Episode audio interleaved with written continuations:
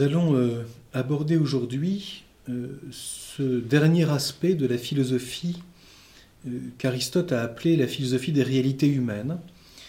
Ce dernier grand développement de la philosophie aussi qu'on appelle la philosophie pratique et qui est la philosophie politique. Alors évidemment, c'est un immense développement quantitatif au long de l'histoire de la philosophie. C'est peut-être un des lieux sur lesquels les philosophes se sont le plus aventurés, j'allais dire, et exprimés. Euh, dès l'Antiquité d'ailleurs. On sait combien, par exemple, Solon, un des sept sages, euh, est à la fois euh, quelqu'un qui, inaugure une forme de réflexion philosophique et en même temps un législateur pour sa cité. On sait toute l'importance des rapports entre la politique et donc la vision des Grecs sur la cité et les développements ensuite de la pensée moderne. Bien sûr, dans le cadre de ce cours d'introduction à la philosophie, ce n'est pas du tout mon propos, et je ne vais pas me, m'arrêter sur le développement immense et quantitativement euh, capital de la philosophie politique. Plutôt simplement euh, reposer euh, le problème d'une façon très simple, en le reprenant, comme pour toute philosophie réaliste, à partir de notre expérience. Et pour, pour nous préparer à cela, je voudrais simplement mentionner, non pas sur le plan historique, mais sur l'enjeu philosophique qui est en question, le débat que euh, on peut voir dans l'Antiquité entre Platon et Aristote à travers deux grandes œuvres. D'une part, la République. Platon a beaucoup écrit sur la politique. son œuvre majeure, qui est la République, qui est un livre en fait consacré à la justice. Et puis, à la fin de sa vie, un autre grand ouvrage de pensée politique qu'on appelle Les Lois, qui est un livre inachevé d'ailleurs, où Platon réfléchit sur la législation et l'organisation de la cité. Et puis il y a euh, un texte qu'on oublie parfois, mais très intéressant, qui est une lettre autobiographique de Platon, euh, qu'on a classiquement appelée la lettre 7, parce qu'il nous reste plusieurs textes de Platon euh, autobiographiques. Et cette lettre 7, qu'on considère de façon universelle comme authentique, Platon raconte un peu son itinéraire et sa, sa vocation à la fois de philosophe et c'est, j'allais dire, sa, sa, curiosité politique à tel point qu'on le sait, Platon a, a voulu mettre en œuvre, notamment en Sicile, à Syracuse et ailleurs, euh, ces théories politiques, il a voulu les tester et les mettre en œuvre dans une cité réelle. Et on sait combien, à deux reprises au moins, ceci a été un échec magistral. On pourrait dire que la République de Platon est une première utopie politique, c'est-à-dire euh, le projet d'une cité idéale. Et Platon, dans la lettre 7, a cette phrase célèbre je compris que la politique ne pourrait jamais euh, se développer tant que, et c'est quelque chose qu'il développera dans la République, ou que les philosophes deviennent politiques, ou que les hommes politiques deviennent philosophes. Autrement dit, Platon voit la philosophie comme un effort, euh, je ne sais pas si on peut dire de vérité, mais une recherche euh, philosophique sur l'homme, sur sa situation, etc., de façon à pouvoir agir euh, de façon nouvelle et plus juste dans la cité.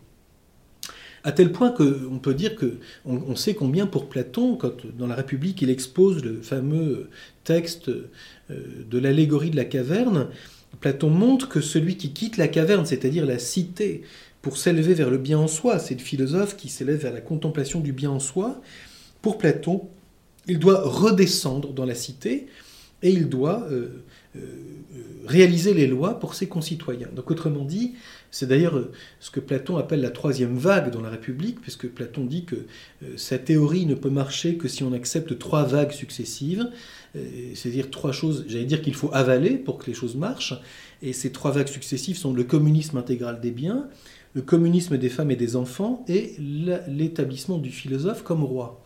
Et Platon considère que c'est cette dernière vague qui est la plus difficile à, accepter. Et Platon a des phrases là-dessus tout à fait euh, célèbres, hein, en disant que le philosophe qui contemple le bien en soi doit reproduire, et on a ici une, vision par imitation, donc une, théorie euh, par la cause exemplaire chez Platon très très importante, qui a été étudiée par beaucoup d'historiens de, la pensée platonicienne. Euh, il doit reproduire et imiter le monde idéal dans le monde de la cité par euh, la fabrication des lois. La législation est pour imposer à un monde euh, imparfait, le monde des hommes avec leur, euh, leur complexité, etc., leur imposer des lois qui soient le reflet du bien en soi, de façon à établir la justice dans la cité.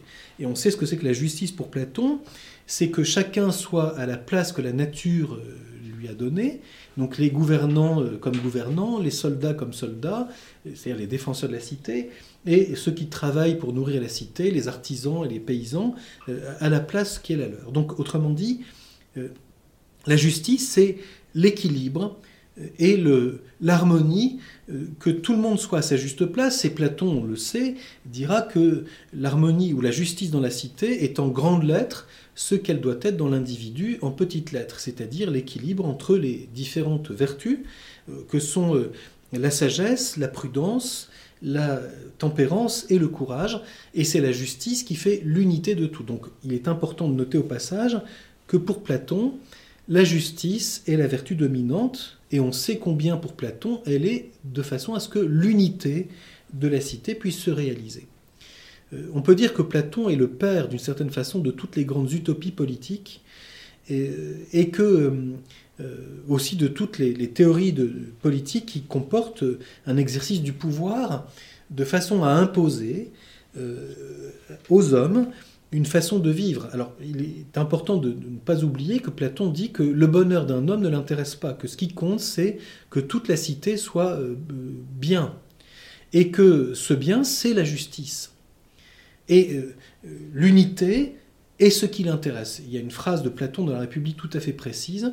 Ce que je veux, c'est que le corps tout entier de la cité soit dans le bonheur. Donc, c'est-à-dire, le bonheur ici n'est pas entendu comme une finalité, mais comme euh, l'équilibre de tout le monde. Et, Platon souligne que euh, c'est d'abord par nécessité que les hommes vivent ensemble. Parce que si je suis euh, cordonnier, je produis des chaussures, mais je n'ai pas le temps de m'occuper de cultiver mon jardin. Et donc j'ai besoin de quelqu'un qui me fournit des légumes en échange de mes chaussures. Et donc la nécessité, c'est que les gens sont unis par nécessité. Et cette nécessité, euh, voilà, pour que les choses puissent simplement euh, vivre, il faut l'équilibrer par euh, la vertu de justice, c'est-à-dire que chacun soit à la place que la nature lui réserve. Et c'est là où Platon fonde sa théorie sur le mythe des races, en disant que selon le corps que les hommes ont, ils sont faits pour être ou des gouvernants, ou des paysans, ou des, ou des soldats. Et donc, et donc L'éducation serait évidemment euh, un problème majeur de la pensée politique de Platon parce que toute l'éducation sera, pour le philosophe, de, parvenir à celui qui va vers le, bien en soi pour euh, le refléter par les lois dans le monde de la cité et établir ainsi la justice. Donc voilà, très rapidement résumé, euh, la, vision politique de Platon. Il n'y a donc pas chez Platon, au sens strict, une éthique personnelle distincte de la politique. La politique est le sommet et elle est le reflet du monde divin dans la cité humaine. Cité humaine qui existe d'abord par nécessité, donc une forme de, contrainte naturelle. Je suis né à tel endroit, c'est là que je dois vivre, autant m'arranger que mes voisins. Et donc, si possible, que chacun soit à sa place. Donc, euh, voilà une vision euh, politique euh, où apparaissent évidemment l'importance majeure de la justice et du rapport entre le pouvoir et les lois. Aristote, et je souligne exprès ce débat parce qu'il est réel, si on ouvre la politique d'Aristote, on sait que le livre 2 de la politique d'Aristote est une critique intégrale et majeure de la pensée politique de Platon. Et notamment, Aristote refuse catégoriquement le communisme de Platon, en disant que euh, ceci vient de ce que Platon a recherché d'une façon exagérée, l'unité de la cité. Donc nous retrouvons un problème que nous avons vu sur un autre plan, à savoir que euh, chez Platon, en réalité, dit Aristote, il est trop préoccupé de l'unité. Et il veut la justice pour qu'il y ait l'unité. Et dit Aristote, en fait, si on veut trop l'unité, on aboutit au résultat inverse. Et aussi, dit-il, on supprime quelque chose d'essentiel pour les hommes, c'est qu'on détruit l'amitié, qui est une relation personnelle et qui n'est pas d'abord en fonction de l'unité du tout. Et, Aristote a cette remarque de bon sens sur laquelle nous pouvons déjà réfléchir de façon très, très simple. Les hommes s'intéressent à ce qui leur tient à cœur. Et, dit Aristote, en l'occurrence, leur bout de jardin et leurs enfants. Et que si on supprime ça, parce qu'on met le communisme des femmes et des enfants, donc euh, les enfants sont pour la cité, et si on supprime la propriété privée, dit Aristote, les gens ne s'intéressent plus du tout à ce, qui les, intéresse. Parce que si tout est commun, euh, rien n'est à personne. Et donc en réalité, tout le monde se désintéresse des choses. Et cette remarque tout à fait euh, évidente, j'allais dire, et que, nous avons vu dans l'histoire. On sait combien euh, dans les pays où on a essayé d'instaurer un communisme intégral, on a constaté une faillite de l'économie du fait que les gens se désintéressent de ce qui est commun et par contre s'intéressent à leur bout de jardin. Et donc on sait que, par exemple, l'économie soviétique a repris un peu de poil de la bête quand on a réautorisé euh, que les gens aient une, forme, même très limitée, de, de biens privés pour s'intéresser à quelque chose qui leur appartient. C'est le problème de l'usage, hein, et qui est un problème typiquement euh, euh, politique quand il s'agit du rapport de la politique et de l'économie. Donc il est à noter que, Aristote, de même qu'il refuse la théorie du bien en soi de Platon comme vision métaphysique et éthique, de même il, refuse catégoriquement la conception politique de Platon euh, fondée sur la nécessité, sur l'unité la plus grande possible et sur une vision qui ramène tout à la justice. Et euh, il y a donc ici une question que je veux partir de là pour pour soulever, mais d'où vient donc alors euh, la réflexion sur la dimension politique de l'être humain? Euh, Je voudrais soulever trois, trois remarques euh, pour commencer. Première remarque, c'est que de fait, il y a une intuition commune à Platon et Aristote, c'est que l'éducation sera un problème majeur à la fois de la vie personnelle et communautaire. Et on peut faire cette, remarque très simple. Il ne suffit pas toujours pour quelqu'un qu'on lui dise ce qui est à faire, mais il faut que dans le cadre qui est le sien, il y ait une forme à la fois de guide, c'est le rôle de la loi, et de contrainte, c'est le rôle du pouvoir. Et Aristote fait cette remarque à la fin de l'Éthique à Nicomaque en disant que s'il suffisait de dire aux hommes ce qui est à faire, tout irait très bien. Mais que on constate que ce n'est pas toujours le cas, et que vivant dans une communauté humaine, il faut ordonner ce tout, et que l'éducation réclame un milieu avec des, on pourrait dire, des orientations, des directives, une forme d'autorité. Et donc, premier lieu dans lequel apparaît la dimension communautaire, c'est le passage du personnel à la communauté ou de l'individuel, à la communauté dans laquelle on se trouve, et qui comporte une forme de, mise en ordre de, ce tout. Donc évidemment, on est ici devant quelque chose de tout à fait élémentaire, mais qui, vient du rapport entre l'individu et la communauté. Deuxième remarque, qui est peut-être plus profonde, c'est que euh, dès que nous, avançons, nous avons vu la dernière fois ou les, fois dernières que euh, l'éthique personnelle est commandée avant tout par la cause finale. Et que dans la mesure où nous atteignons notre fin personnelle, nous avons aussi besoin de tout un conditionnement dans lequel nous nous trouvons, donc autrement dit à la fois de, du secours d'autrui, de, euh, de l'aide de quelqu'un qui est à côté de nous, de même que nous lui apportons par ce que nous pouvons acquérir dans notre vie personnelle, nous pouvons lui apporter quelque chose. Euh, euh, c'est ce qu'Aristote développe quand il parle de l'autarcie. L'autarcie, qui n'est pas seulement une autarcie économique, ceci est encore très grossier, mais une autarcie au sens où, quand quelqu'un atteint sa fin, ce, dont il bénéficie, ce qui fait qu'il s'épanouit dans sa fin, bénéficie aussi à ceux qui sont proches de lui. Donc, on peut dire ça. Plus j'avance vers ma fin, donc meilleur je suis normalement. Et par conséquent, plus en bénéficient ceux qui sont à côté de moi. Donc il y a ici une première réflexion tout à fait importante. On sait combien chez Aristote cette problématique a été soulevée euh, quand il dit à un moment que euh, si un bien individuel est très bien, c'est encore mieux qu'il soit communautaire. Donc il veut dire par là que euh, il ne s'agit pas ici de la fin tout à fait personnelle, mais il veut dire que la politique a quelque chose de tout à fait important parce que nous ne vivons pas seuls tout simplement, non pas simplement par nécessité comme le disait Platon, mais parce que ce que chacun d'entre nous découvre et, acquiert, entre guillemets, bénéficie à l'ensemble de la cité. Et donc, il y a une forme de mise en commun, ce qu'Aristote appellera la koinonia, une mise en commun qu'on peut traduire par communauté, par communion, par mise en commun, c'est-à-dire euh, chacun profite de ce que l'autre découvre.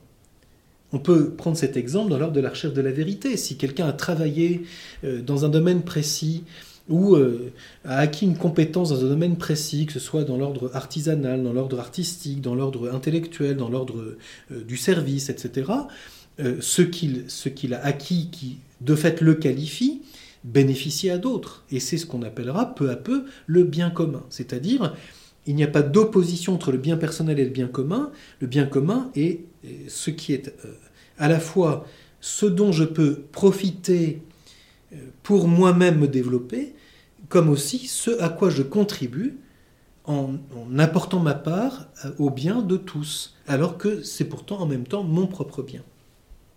Il y a donc ici une question, bien sûr que je n'ai pas le temps de développer, mais qui est intéressante, c'est quels sont les rapports entre la personne dans la recherche de son bien et de sa fin personnelle et la communauté dans laquelle elle se trouve, que ce soit sa famille, euh, son, lieu de travail, la cité, son pays, etc. Bon. Et, on sait combien ceci touche des biens euh, extrêmement euh, larges. Il s'agit aussi bien des biens matériels, donc ce qu'on appelle la vie économique, que les biens plus, plus spirituels que sont euh, la recherche de la vérité, la culture, la dimension artistique euh, et la part des services. Bon. Et ceci assume aussi une part du temps. Hein. Nous sommes héritiers de tout ce que nous avons reçu de nos ancêtres qui ont bâti avant nous la communauté dans laquelle nous nous trouvons. Donc euh, il y a une forme y a une forme d'héritage. L'héritage est un problème typiquement politique. Hein. Qu'est-ce que c'est que l'héritage non seulement matériel, mais l'héritage spirituel? Nous avons reçu de la part de ceux qui nous ont précédés, quelque chose qui a déjà été en partie bâti et que nous sommes invités à poursuivre. Et puis, euh, nous léguerons à ceux qui viendront après nous euh, euh, ce que nous avons pu nous-mêmes découvrir, conquérir, acquérir. Et donc ceci, notre travail nous inscrit aussi dans le temps et notre recherche personnelle de la fin nous inscrit dans le temps. Et donc il y a ici toute une, ampleur hein, sur euh, l'histoire. Les rapports entre la politique et l'histoire sont des choses très importantes. On sait combien une inculture totale en histoire a d'immenses conséquences sur la vision qu'on a de la politique. Il suffit d'ouvrir les yeux euh, sur le monde contemporain. Hein. Quelqu'un qui prend des décisions euh, sans aucune réflexion sur l'arrière plan ou l'arrière, euh, le, fond qui est derrière certains événements qui se produisent euh, risque de commettre de graves erreurs parce que euh, nous, ne, bâtissons pas à partir de rien. Et ça, c'est bien la problématique typique de la pensée politique, qui est une forme de, de, de, mise en commun, aussi bien les uns avec les autres de, nos contemporains, qu'avec ceux qui nous ont précédés, avec ceux qui nous succéderont.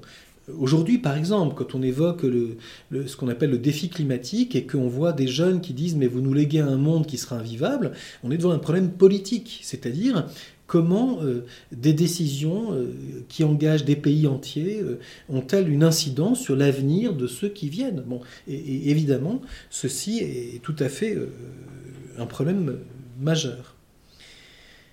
Et puis, euh, dernière remarque que, j'évoque, c'est euh, nous avons euh, l'expérience aussi, c'est quelque chose que nous n'avons pas vu quand nous avons travaillé la philosophie de l'art, parce que ce n'était pas le lieu, mais nous voyons que le travail lui-même peut comporter une forme de rencontre avec les autres. C'est-à-dire, le travail n'est pas seulement solitaire et personnel, il peut aussi comporter une coopération. Euh, c'est ce qu'on appelle l'esprit d'entreprise, c'est-à-dire nous coopérons euh, ensemble euh, à ce travail commun, l'un a cette compétence, l'autre a celle-ci, et nous faisons une œuvre commune. Donc il y a dans la dimension politique non seulement une coopération des personnes les unes avec les autres dans une intention commune, mais également une, une possibilité d'une œuvre commune, et qui est évidemment au cœur de ce qu'on appelle l'économie on sait combien euh, la pensée moderne, à partir de Hegel, mais aussi chez Marx, a vu les rapports du maître et de l'esclave comme une opposition dialectique. On sait combien Marx place ça au cœur de la révolution et de, vision, de sa vision politique. Alors que dans l'Antiquité, et en tout cas chez Aristote, Contrairement à ce qu'on dit, Aristote n'est pas du tout pour l'esclavage euh, entendu comme une injustice, mais il considère que nous pouvons coopérer les uns avec les autres, et ceci comporte une forme d'autorité, d'obéissance selon les compétences. Il y a donc euh, à la fois une autorité humaine quand il s'agit de la dimension morale de la coopération, c'est celui qui est le plus prudent, qui est le plus à même de favoriser la coopération, l'autorité, et non pas ici le pouvoir, est au service de la coopération pour le bien commun, et d'autre part, une autorité de compétence qui, elle, relève d'une acquisition dans l'ordre avant tout du faire. Tout le monde n'a pas les mêmes compétences. Certains sont plus doués pour ceci, d'autres pour cela, et il suffit de connaître cela pour apprendre à coopérer, de sorte que chacun puisse apporter sa part à l'œuvre commune. Et donc on voit ici euh, quelque chose d'extrêmement intéressant, et c'est là-dessus que je voudrais euh, m'arrêter maintenant quelques instants. La philosophie politique, et c'est peut-être le, point euh, majeur à rappeler aujourd'hui, repose sur l'expérience humaine de la coopération, c'est-à-dire d'être à plusieurs,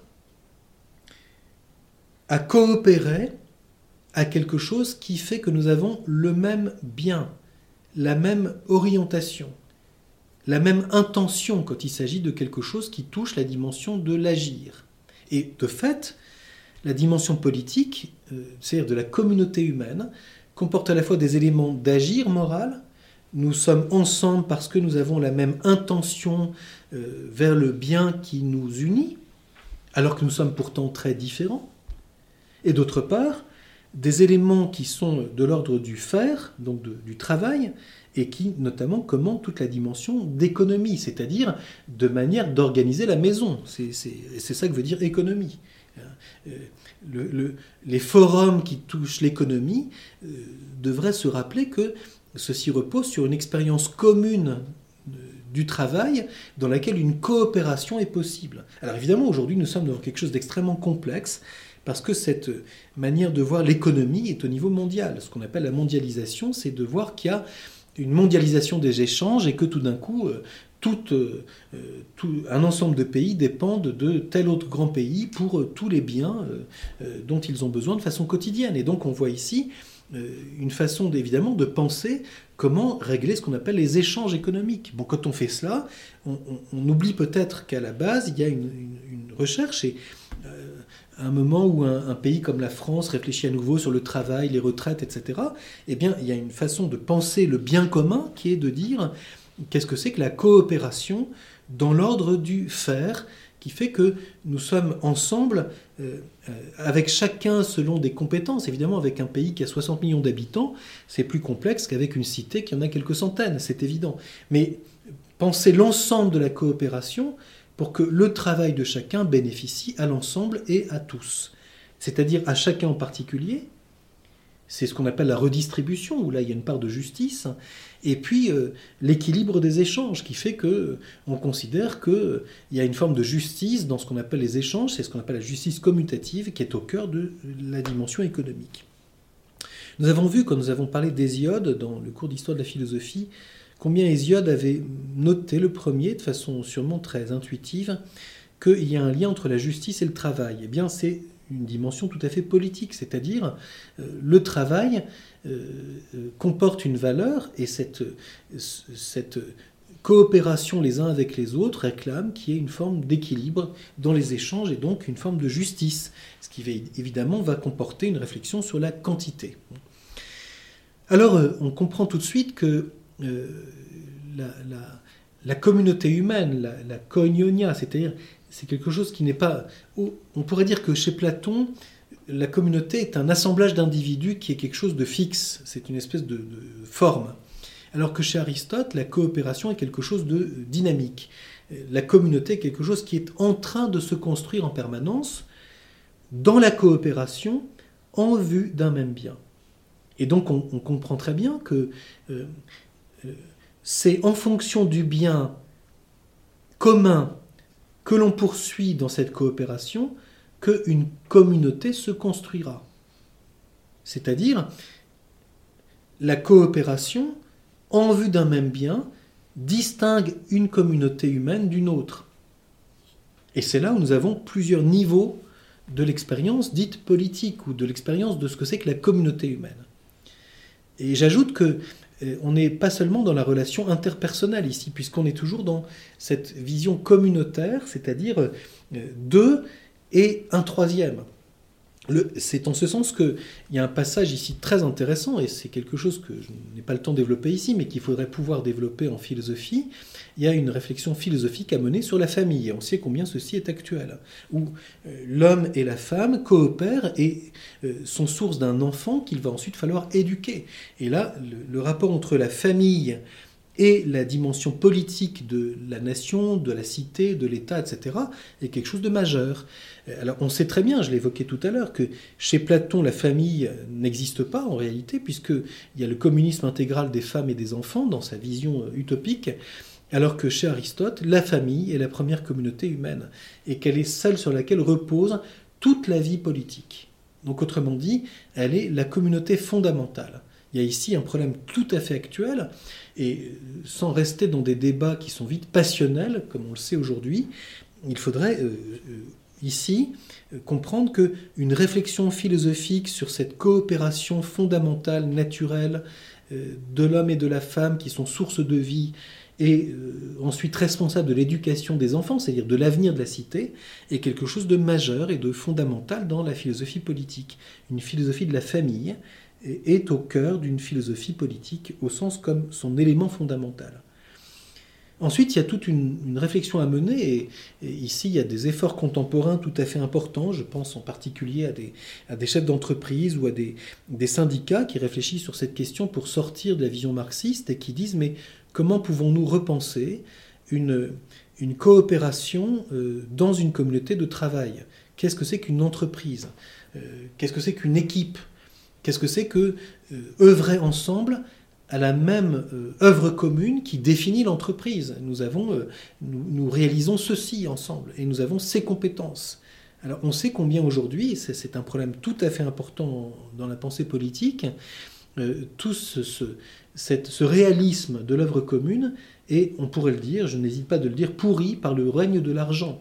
Et c'est un problème qui est déjà soulevé par Aristote. Aristote souligne que la corruption politique vient de ce que l'argent, qui est un moyen d'échange, devient une finalité. Et que, au lieu de dire euh, l'argent existe comme un moyen qui facilite l'échange parce que ça permet qu'on ait une convention en disant ce bien vaut tant et cet autre vaut tant, donc on peut établir par là le commerce. C'est-à-dire un échange qui est facilité par un, étalon commun qui est ce qu'on appelle la monnaie. Quand on, oublie cela et qu'on fait de l'argent une finalité telle que l'argent doit produire de l'argent, on arrive dans quelque chose d'infernal, et Aristote, on le sait, fait ce parallèle entre les sophistes, qui font du langage une finalité au lieu que ce soit un moyen de communiquer la pensée, et l'argent, qui est un moyen d'échange et qui devient une fin. Et Aristote dit que la corruption politique vient toujours de ce que l'argent devient une fin et n'est plus un moyen d'échange. Donc il y a ici une réflexion à faire sur la corruption des régimes politiques par le primat de l'argent. On sait combien ceci est tout à fait actuel. Et donc, ceci va jusqu'à ruiner le réalisme du travail humain. Quand, la finance commande toute l'économie et qu'on oublie le fondement humain euh, d'une œuvre commune qui est un travail commun, parfois même très complexe, pour des biens, résultats de ce travail, qui vont être utiles à l'ensemble de la communauté, quand on oublie cela, on coupe un lien très fondamental entre la politique et le réalisme humain. Donc on a raison de dire que devant certaines hypothèses aujourd'hui, de remettre le travail et le travail en commun et le réalisme de ce qu'on appelle la production au cœur d'une cité est très important pour qu'on retrouve euh, un réalisme humain dans la coopération. Euh, si euh, les gens qui sont des paysans, si les gens qui sont des ouvriers sont uniquement tributaires des marchés financiers, ceci détruit le réalisme politique fondamental dans l'économie. Et donc il y a ici une réflexion qui est qui est plus qu'urgente qui et qui appartient à la philosophie politique. Et puis, dernière, dernière remarque, bien sûr, ceci n'est qu'une ébauche, la communauté politique parfaite, c'est celle qu'on appelait chez les Grecs la cité.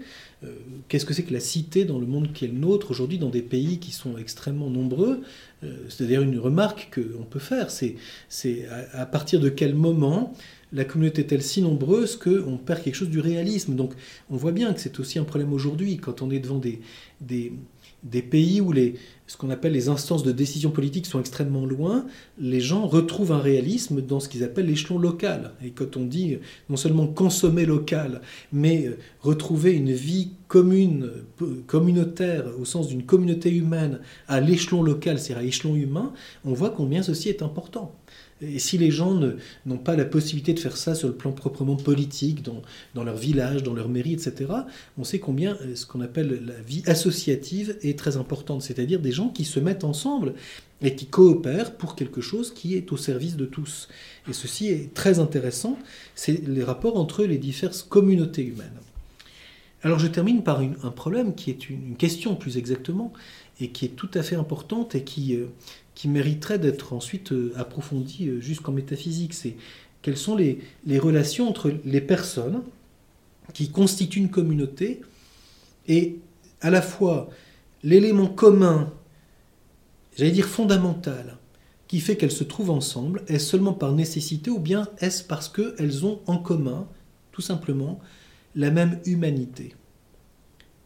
C'est là où ce sont des questions aussi très actuelles l'humanité commune à tous les hommes fait que de fait, on peut dire que l'ensemble de l'humanité est une communauté. Mais ensuite, il y a ceux avec qui je vis concrètement, ceux avec qui je partage le travail, la vie de famille, euh, des relations d'économie, des relations d'autorité ou d'obéissance, etc. Tout ceci euh, nous montre les rapports entre les personnes, avec leur richesse et leur recherche tout à fait personnelle, et ce qu'elles ont de commun, la nature humaine dans ce qu'elle a de commun entre elles, qui fait qu'elles sont, euh, j'allais dire, dans le même bateau. Simplement, ce qui fait que nous, avons une communauté, donc il y, a, à la fois une dimension fondamentale, j'allais dire fondamentalement naturelle.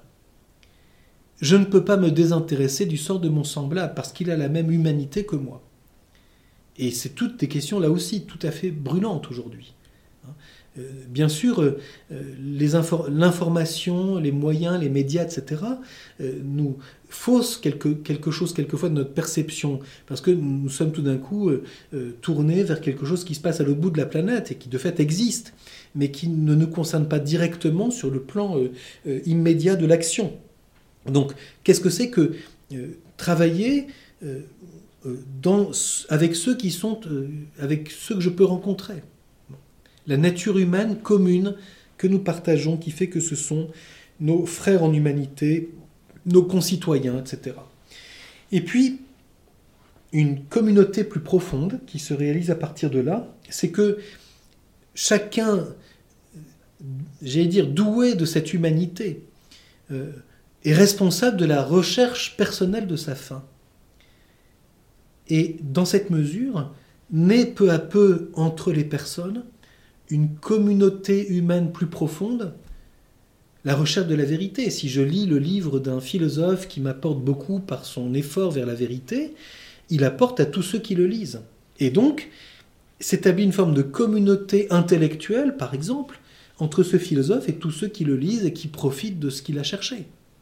Si nous lisons un, livre de Solzhenitsyn, son discours de Harvard sur euh, le déclin du courage, il a prononcé ça en 1978 et il est mort aujourd'hui, et pourtant ce qu'il a écrit là euh, me sert toujours, m'aide à réfléchir, peut-être m'encourage à agir, etc. Et donc on voit bien qu'il y a un bien commun qu'on pourrait appeler de façon euh, maladroite, à mon avis, la culture, mais qui est l'ensemble de tout ce que les hommes peuvent conquérir et acquérir et qui bénéficie à l'ensemble.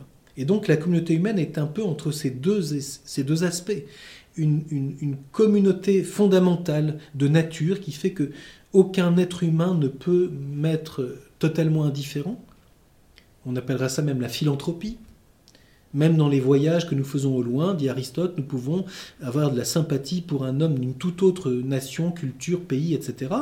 Et il y a quelque chose de commun. Et donc, non seulement une amitié est possible, mais prendre conscience qu'il y a quelque chose de commun, c'est que son sort est aussi le mien. Et puis d'autre part, si nous coopérons réellement dans quelque chose qui nous agrandit avec ceux qui sont autour de nous, alors nous formons peu à peu une communauté humaine plus profonde, et c'est pourquoi nous mettons alors euh, en commun ce qui est juste et injuste, et nous, cherchons à organiser, à ordonner euh, notre vie politique selon euh, le bien que nous cherchons et la justice qui doit permettre à chacun de pouvoir vivre de ce dont il a besoin. Donc voilà quelques éléments de réflexion J'insiste simplement en disant que ce qui semble essentiel, c'est de bien comprendre l'importance de cette expérience de la coopération qui fonde euh, la réflexion philosophique sur ce qu'on appelle la philosophie politique. Donc euh, peut-être voilà quelque chose d'important euh, pour aujourd'hui, après des, pensées politiques qui au contraire exaltaient l'opposition, la dialectique, la guerre, etc. Qu'est-ce que c'est que retrouver une expérience humaine de la coopération, aussi bien dans la famille, dans le travail, dans la cité, euh, dans les lieux dans lesquels nous nous trouvons? Et on sait combien euh, d'initiatives humaines magnifiques existent dans ce domaine et que ceci devrait euh, être tout le temps mis en lumière pour que nous puissions peu à peu construire une véritable communauté humaine.